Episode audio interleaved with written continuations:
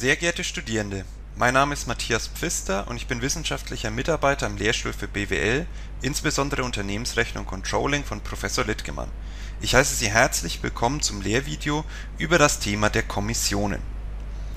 Heute möchte ich Ihnen einmal das Grundkonzept und mehrere Varianten von Kommissionen sowie verschiedene Abstimmungsformen vorstellen. Im Anschluss werden wir uns noch kritisch mit der Thematik auseinandersetzen und die Stärken sowie Schwächen diskutieren. Zuerst starten wir mit einer allgemeinen Definition von Kommission. Für die Kommunikation innerhalb der Aufbauorganisation eines Unternehmens spielen neben den ständigen, formalen und informalen Verkehrs- und Informationsbeziehungen der regulären Stellen Kommissionen eine wesentliche Rolle als Kommission werden solche organisatorischen Gebilde bezeichnet, die zur Erfüllung von Sonderaufgaben gebildet werden und nur eine diskontinuierliche und befristete zeitliche Tätigkeit aufweisen. Sie bestehen aus einer Mehrheit von Aufgabenträgern, die sowohl sachlich als auch instanziell aus unterschiedlichen Bereichen kommen und nur zu bestimmten Zeitpunkten an einem Ort zusammentreten, während sie sonst andere Aufgaben innerhalb ihrer Stelle nachgehen in der Praxis werden als synonyme Begriffe für Kommission oftmals die Ausdrücke Kollegium, Ausschuss, Komitee, Gruppe oder Gremium sowie die Termini Konferenz, Besprechung, Tagung und Sitzung verwendet. Bei der terminologischen Vielfalt wird hier der Begriff Kommission gewählt. Als nächstes kommen wir zu möglichen Abgrenzungen bei der Kommission handelt es sich um eine besondere Form der teamorientierten Kooperation, bei der die Gemeinsamkeit, nicht die Arbeitsteilung im Vordergrund steht und deren Arbeitsbeziehungen durch die arbeitsmäßige Gesamtheit einer nicht mehr unterteilten Aufgabe gekennzeichnet ist. Zur Koordination der Aufgabenerfüllung, die sich von der jeweiligen Instanz zusammenfassend fortschreitend bis zur obersten Instanz ausdehnt tritt in den Kommissionen eine querlaufende Koordination hinzu, die über die Abteilungen und Stellen verschiedener oder gleicher Rangstufen hinwegläuft. Kommissionen dürfen nicht mit Pluralinstanzen (z. B. der Unternehmensleitung) und Stäben (z. B. der Controllingabteilung) verwechselt werden.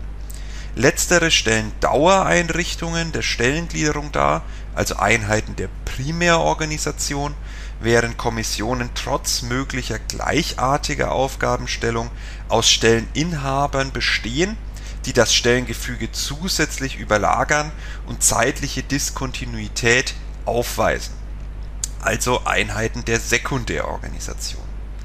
Zur Klarstellung muss jedoch darauf hingewiesen werden, dass insbesondere Mitglieder aus der Unternehmens sowie der Controllingabteilung oftmals in Kommissionen vertreten sind auch wenn in der Regel eine Kommission aus unternehmensinternen Mitgliedern zusammengesetzt ist, kann sie im Ausnahmefall bei bestimmten Sachzwängen auch durch unternehmensexterne Mitglieder zum Beispiel Experten oder Mitglieder fremder Unternehmen, die in die zu lösende Problematik verwickelt sind, ergänzt werden. Das wäre dann eine sogenannte unternehmensübergreifende Kommission. Die Frage stellt sich nun, welche Aufgaben eigentlich eine Kommission erfüllt Gegenstand der zeitlich und räumlich begrenzten Zusammenkunft der Kommissionsmitglieder ist die unmittelbare mündliche Erörterung der zu lösenden Probleme, wobei Informationen, insbesondere deren Beziehung zur Entscheidung, in den Mittelpunkt rücken. Dies wird auch als Beratungsaufgabe bezeichnet. Anschließend können Kommissionen nach ihrer Nähe zur Entscheidungsaufgabe unterschieden werden in einmal entscheidungsvorbereitende, entscheidende und scheidungsausführende Kommissionen. Controller sind zumeist Mitglieder von entscheidungsvorbereitenden Kommissionen, deren Hauptaufgabe insbesondere in der Informationsbeschaffung und Aufbereitung sowie in der Beratung der entscheidungstreffenden Instanzen liegen. Kommissionsarbeit ist immer dort sinnvoll, wo es um die Lösung einer zeitlich befristeten, mehrere Instanzenzüge betreffenden Aufgabenstellung geht. Eine Kommission zeichnet sich durch verschiedene Merkmale aus. Einige wichtige Merkmale möchte ich Ihnen nun kurz vorstellen. Es handelt sich um eine Personenmehrheit, aber es müssen wenigstens drei Personen Mitglieder sein. Der Kommission, genauer gesagt den Kommissionsmitgliedern, ist eine besondere Aufgabe zur Erledigung zugewiesen. Die Kommission ist förmlich installiert, sie wird institutionalisiert und ihr wird ein Name bzw. eine Bezeichnung innerhalb des Unternehmens zugewiesen. Die Kommissionsarbeit ist zeitlich befristet und sie läuft neben der eigentlichen Arbeit ab, also ist eine Nebentätigkeit. Die zeitliche Streuung der Kommissionsarbeit obliegt den Kommissionsmitgliedern. Die Kommission bestimmt ebenfalls ihr Arbeitstempo, bestenfalls übergeordnet gesteuert durch einen Endtermin oder durch das Endergebnis. Und die Kommission entscheidet durch Abstimmung. Nun kommen wir zum nächsten Kapitel und beschäftigen uns mit verschiedenen Varianten einer Kommission. Es handelt sich dabei um eine Kommission, die in der Praxis sehr häufig existiert, zumeist aber nicht den Namen Kommission trägt. Die Aufgabe der Informationskommission ist es, unter den Beteiligten bestimmte Informationen auszutauschen. Nicht jedes Kommissionsmitglied muss dabei eigene Beiträge liefern. Es muss aber alle gelieferten Beiträge passiv aufnehmen. Mit dieser Form der Kommissionsarbeit liegt die loseste Form der Unternehmenskoordination durch eine Art der Sekundärorganisation vor.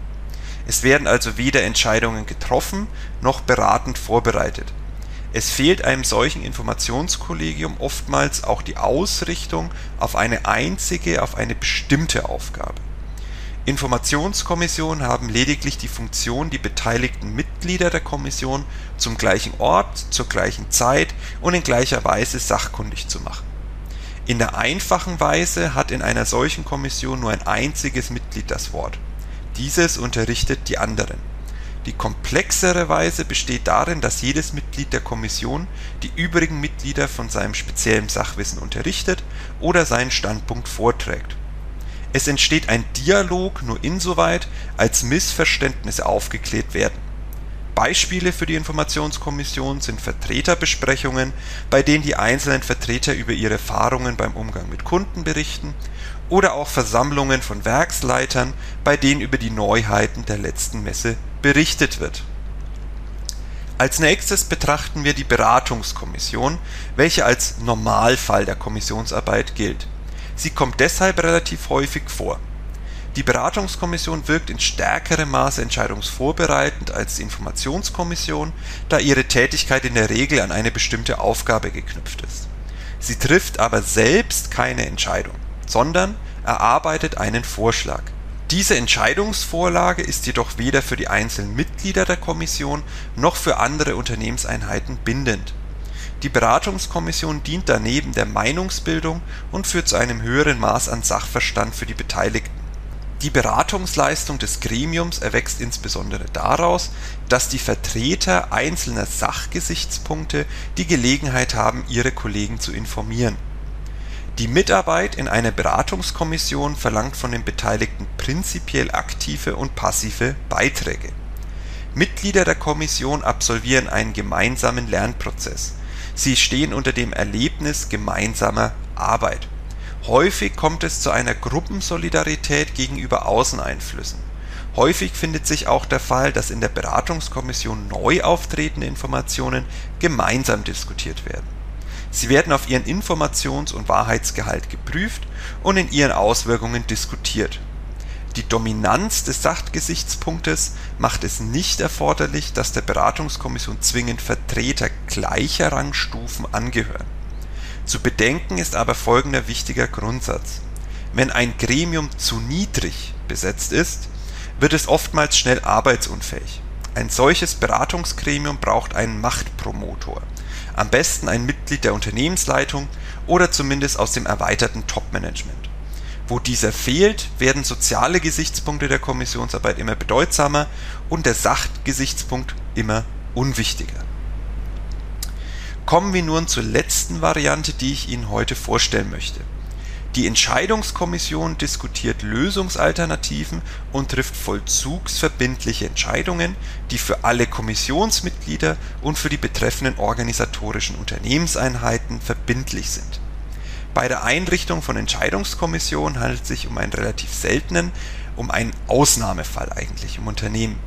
Diese ist insbesondere dann empfehlenswert, wenn Entscheidungen getroffen werden sollen, die mehrere Zuständigkeitsbereiche berühren die vorrangige Aufgabe der Entscheidungskommission ist dann die Herbeiführung eines Beschlusses, der die beteiligten Instanzen in gleicher Weise betrifft und bindet. Bei ständiger Aufgabenstellung ist die Entscheidungskommission eine Pluralinstanz, zum Beispiel die Unternehmensleitung. Nur bei unständiger Aufgabenstellung handelt es sich um ein Gremium mit Beschlusskompetenz.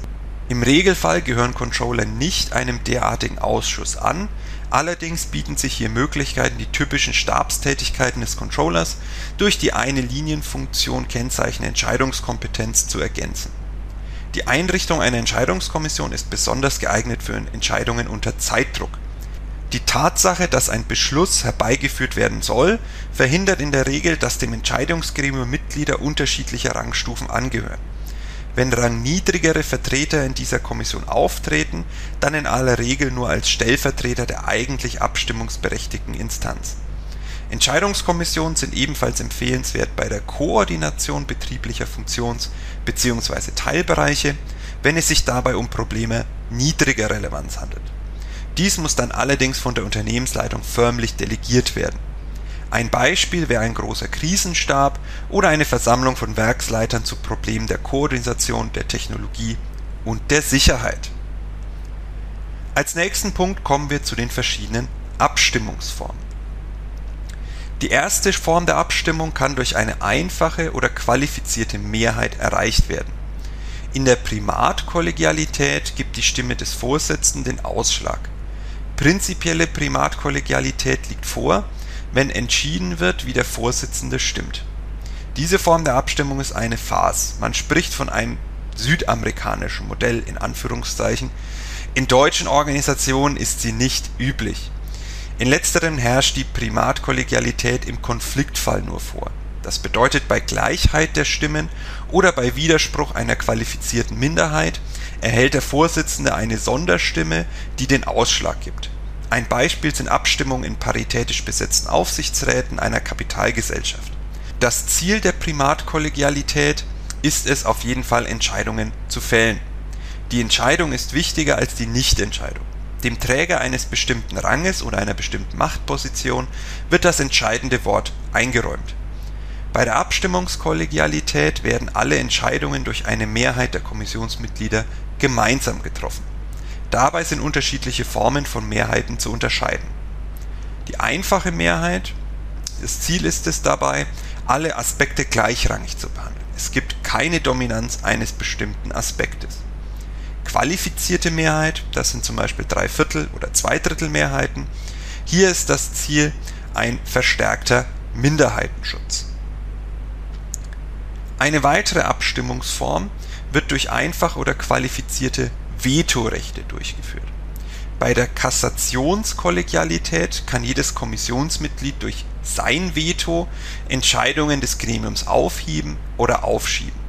Das Ziel dieser Regelung ist es, nicht nur einen besonderen Minderheitenschutz zu gewährleisten, sondern auch möglichst Einmütigkeit herzustellen.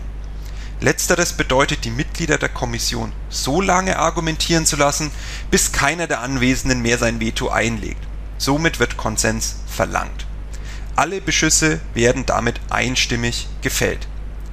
Bei der Ressortkollegialität kann der Vertreter eines bestimmten Ressorts bei Vorliegen definierter Gründe bzw. Situationen oder bei Unterstützung durch ein anderes Mitglied des Gremiums den Beschluss der Kommission aufheben oder aufschieben das Ziel dieser Regelung ist es bestimmten Ressorts, das heißt genauer den von ihnen vertretenen Zielen, absoluten Schutz vor dem sogenannten Überstimmtwerden einzuräumen. Das vetoberechtigte Ressort kann unter den genannten Bedingungen nicht überstimmt werden. Ein Beispiel dafür wäre der Finanzvorstand kann im Liquiditätsengpass nicht von den anderen Mitgliedern der Unternehmensleitung überstimmt werden nun kommen wir im letzten Kapitel zu der kritischen Analyse. Dafür diskutieren wir hier kurz die Stärken und Schwächen der Kommissionsarbeit. Gegenüber der Einzelarbeit bringt die Gruppenarbeit in Kommissionen im Allgemeinen folgende Vorteile. In einer Gruppe können die einzelnen Mitglieder ihr Wissen, ihre Erfahrungen und Einstellungen einbringen. Die Kenntnisse der Kommissionsmitglieder können sich wechselseitig positiv beeinflussen, so dass sich ein synergetischen Effekt ergibt das Risiko von Fehlentscheidungen wird vermindert, da durch die gegenseitige Interaktion Irrtümer einzelner Mitglieder eher erkannt und korrigiert werden können. Durch die Gruppenbildung wird die isolierte Arbeitssituation von Einzelpersonen aufgehoben. Zusätzlich können die Kommissionsmitglieder durch die Interaktion bestätigt und bestärkt werden. Von diesen Faktoren geht eine erhebliche Auswirkung auf die Motivation aus. Die Face-to-Face-Situation zwischen den Kommissionmitgliedern ermöglicht die direkte Nutzung von Informationen und Expertenwissen. Geäußerte Gedankengänge vermitteln neue Denkanstöße und fördern somit die Kreativität.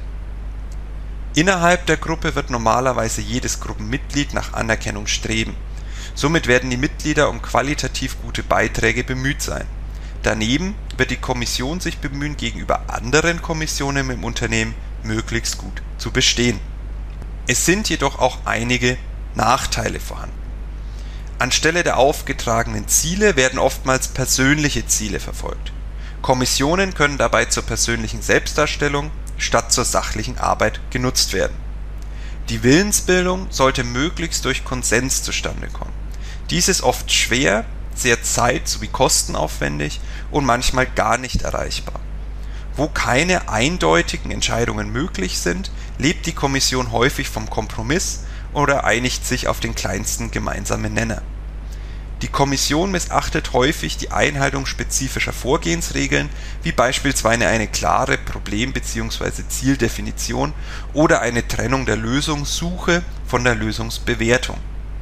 Die Kommissionsleistung kann durch Gruppen oder Autoritätsdruck das bedeutet, man passt sich der Mehrheit oder hierarchisch höher stehenden Kommissionsmitgliedern an oder durch Kompetenzzuschreibungen behindert werden. Dies war das Lehrvideo zum Thema Kommissionen. Mein Name ist Matthias Pfister und ich bedanke mich für Ihre Aufmerksamkeit